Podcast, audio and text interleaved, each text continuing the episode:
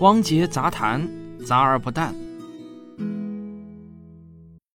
最近有一位我的资深听众问我啊，他说他现在呢经常会听到有人说断食的好处啊，这里的断食呢就是断绝食物的意思。他想问我对这个问题怎么看？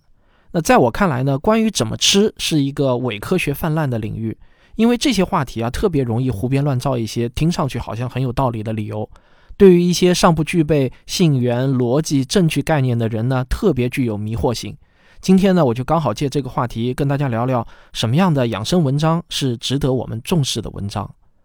谈一个养生话题，首先呢，要对概念进行一个明确的定义。比如说啊，现在经常可以听到有人说断食的好处，但到底怎样才算是断食呢？一个人彻底不吃饭，那肯定会饿死的，对吧？因为人只要活着，就需要能量来维持心跳和全身的新陈代谢。那有人讲植物人可以不吃东西，哈，他们其实也吃，只是呢，他们不是用嘴来吃而已。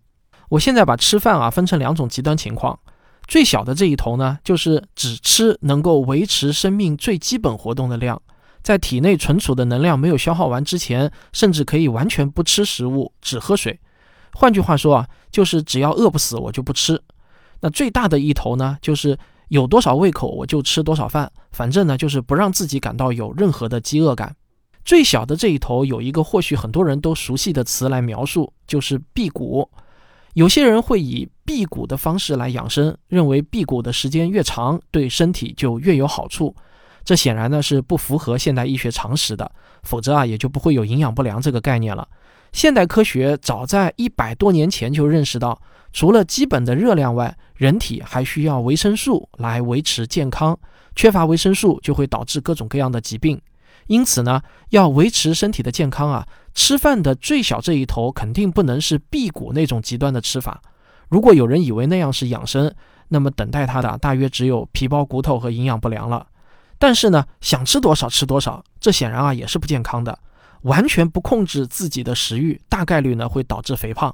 这是因为啊，我们有用脂肪储存热量的本能，这是写在我们每一个人的基因当中的。而肥胖又会带来各种疾病，这已经属于常识，不再需要过多的论证了。在满足人体健康的热量和营养需要到想吃多少吃多少之间啊，会有一个非常宽泛的过渡地带。假如我们把这个过渡地带都定义为断食的话，那么显然，断食呢是保持身体健康所必须的。我们每个人都要有节制的吃东西。所以，我们真正需要研究的是啊，到底断食到什么样的程度才是最佳的？因此呢，那位听众问我的问题，其实啊，更准确的描述是：以怎样的方式来摄入食物对身体的健康益处最大？现代科学目前的最佳答案又是什么？这样一来呢，概念就明晰了，就可以继续往下做深入的探讨了。假如我问你啊，一个人经常是饥一顿饱一顿的，有时候不吃早饭，有时候不吃晚饭，饮食很不规律，这样健康吗？我想啊，大多数人的直觉都是当然不健康，甚至绝大多数医生或者营养学家也会很肯定地告诉你，这对健康很有害。最典型的就是呢，网上有大量的文章告诫我们不吃早饭的危害，这个是不是很熟悉啊？我估计啊，你要是不吃早饭就出门，你爸妈啊多半会唠叨的，对吧？在一九二九年到一九三三年的美国，被称为大萧条时代，有无数人饿肚子。对于大多数穷人来说啊，什么按时三餐，能偶尔饱餐一顿，那就是最大的奢侈了。然而，美国德雷塞尔大学的约瑟塔皮亚教授却发现啊，这个期间美国人的平均预期寿命啊，反而增加了六年，而且越是穷的非白人的预期寿命增加的越多。这篇论文呢，就刊登在了二零零九年八月份的美国国家科学院院刊上。这是一个非常重量级的核心期刊啊，简称为 PNAS。这是一个非常反常识的发现：怎么吃不饱肚子的时代，人们的预期寿命反而显著增长了呢？难道饿肚子反而还能长寿不成？当然，光有这个数据呢，显然还不能得出这样的结论，因为相关性不是因果性嘛。但是这也足以勾起很多科学家的研究兴趣了。其实呢，早在1931年，美国就有一位非常著名的营养学家叫克莱夫·麦克伊，他当时呢就在研究吃饱和寿命之间的关系了。他发现啊，如果严格控制动物的喂食量，让实验动物保持饥饿感，这些动物的寿命会显著的增长。这篇论文呢就发表在一九三五年七月的《营养学期刊》上。但是啊，动物实验的结果呢是不能轻易用到人类当中的。虽然麦克伊教授很出名，但科学界呢并没有就此得出吃不饱饭的人更长寿这样的反常识观点。这个领域的相关研究呢也差不多沉寂了八十年，才重新勾起了科学界的兴趣。在这之后啊，有越来越多的初步证据表明，似乎控制食物的摄入对人的健康是有帮助的，尤其是对糖尿病人。于是呢，在这个领域就诞生了一个新的名词，就是轻断食，轻重的那个轻。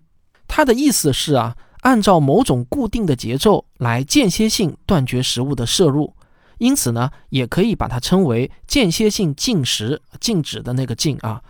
让轻断食走入大众视野并流行起来，缘起于2012年8月英国 BBC 电视台播出的一个电视节目，名字叫做《禁食、断食和长寿》。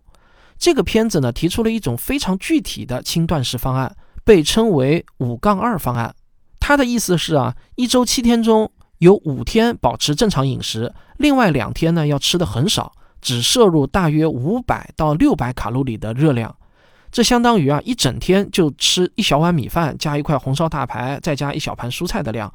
在这部片子中呢，就例举了很多研究以及一些专家的证言，来表明这种吃饭方案对身体的好处。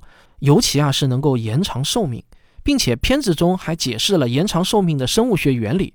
这是因为啊断食能够抑制一种叫做胰岛素样生长因子杠一，英文简称 IGF 杠一的分泌，而这种物质被认为与人的寿命高度相关。这部电视片播出后啊，当然也遭到了很多的质疑，倒不是质疑 BBC 伪造学术证据啊，而是质疑其证据的充分性以及结论的可靠性。但不管怎么说呢，轻断食这种养生方案从此就开始流行起来，也吸引了越来越多的科研机构对其进行研究。各种不同的轻断食方案也是层出不穷，其中比较出名的还有两种方案。第一种呢叫做隔日进食，就是一天正常吃饭，一天不吃，或者呢只吃很少的一点点。第二种呢叫做每日八小时，就是把一天要吃的食物啊，你都集中在某个八小时的时间段内吃完。比如说早上起来之后的八小时，然后呢就除了喝水之外就不再吃任何东西了。这个方案啊，很像我们古代就有的过午不食的说法。总之呢，所有的轻断食方案都有一个共同的特点，就是要让人经常保持一种饥饿感，不能一感到饿你就去吃东西，要让饥饿感维持很长一段时间。说实话呢，普通人想要做到这一点，并不是很容易的啊。饥饿感是非常非常难受的，这一点呢，我也是深有体会啊。因为前一段时间我做了一个肠镜和胃镜的手术，这个禁食了三天啊。那么轻断食到底靠不靠谱呢？自2012年 BBC 的纪录片播出以来，科学界对轻断食的最新研究结论又是什么呢？为此啊，我和我的助理小编牛牛一起啊，就着实下了一番功夫，几乎把最新的营养学论文呢都翻了个遍。我先给你一个我浏览完了所有资料后的一句话结论：目前科学共同体对轻断食基本上呢属于温和鼓励的态度。非孕期的成年人，尤其是糖尿病人，在控制好血糖的情况下可以一试，但是否真的能延长寿命，目前动物研究证据较为充分，但人体研究证据还不够充分。好，下面呢，我给大家列举几个资料来源供大家参考啊。我能查到的最新的一篇高质量论文呢，是二零一九年十二月二十六日发表在国际知名的医学期刊《新英格兰医学杂志》上的。这篇论文的标题是《间歇性进食对健康、衰老和疾病的影响》。那这篇论文的结论是这样的：间歇性进食对许多健康问题都有广泛的益处，例如肥胖、糖尿病、心血管疾病、癌症和神经系统疾病等。动物研究证明，间歇性进食在短期内可以改善整个生命周期的健康状况。不过，长期影响以及对人体的影响还有待进一步的研究。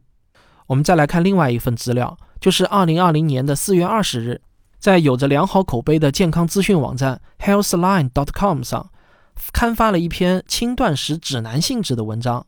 这篇文章的网址我附在了本期节目的文稿中。这篇文章啊，就对待轻断食持积极肯定态度。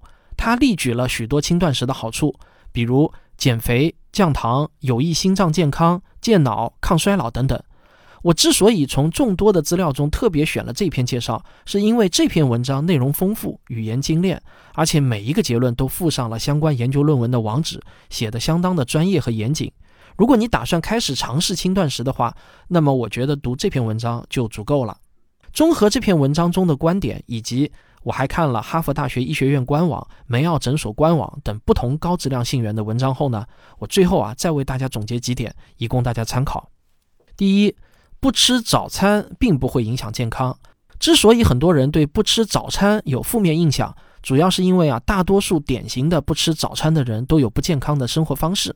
第二，任何时候运动和锻炼都是不可或缺的。第三，未成年人和孕妇不要尝试轻断食。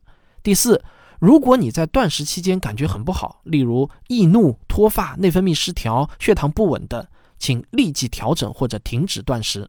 第五。你依然要按照膳食指南推荐的均衡饮食方式来安排膳食比例。第六，不要对轻断食抱有过高的能取代正式医疗的期望。该看病的时候一定要去看病。好，主要结论呢就是以上这六点。如果你还想了解更多的话呢，可以把我附上的信源网址啊一个一个的点开看一遍。这些都是我筛选出来的高质量的文章。说实话呢，健康养生类的文章是科普的一个超级大类。但也是相对来说显得最鱼龙混杂、良莠不齐的一个领域。那我给大家的建议就是啊，如果你在网上看到这类文章，最应该关注的不是文章作者的头衔，也不是看文章中出现了多少听上去充满学术味道的名词，而是看文章的结论有没有证据的支持。假如一篇文章你通篇看下来，它只有教你该做什么、不该做什么，而没有例举这些观点的证据。那么，即便这篇文章看上去有多么符合你的常识，或者多么的有道理，你都不可轻信。在营养学这个领域呢，唯一可以作为有效证据的，就是正规科学期刊上的论文。论文的发表时间很重要。一般来说，最新的研究论文要优于旧的研究论文。发表期刊的影响力、质量以及口碑越高，论文的可信度也就相对更高。医学和营养学呢，是一个日新月异的学科。旧有的认知随时都有可能被最新的认知所取代，我们应当时时根据最新的证据来升级我们的认知。那我今天的这期节目文稿呢，是写于二零二零年十一月十六日。假如你听到我这期节目的时候已经过去了好几年，那么你也同样需要怀疑我的这期节目是否已经过时了，是否呢已经出现了更新更好的证据来推翻我今天讲的这些观点。所以啊。最后，请你记住，在医学这个领域，没有永远的专家，只有最新的证据。好，感谢收听本期的《汪杰杂谈》，咱们下期再见。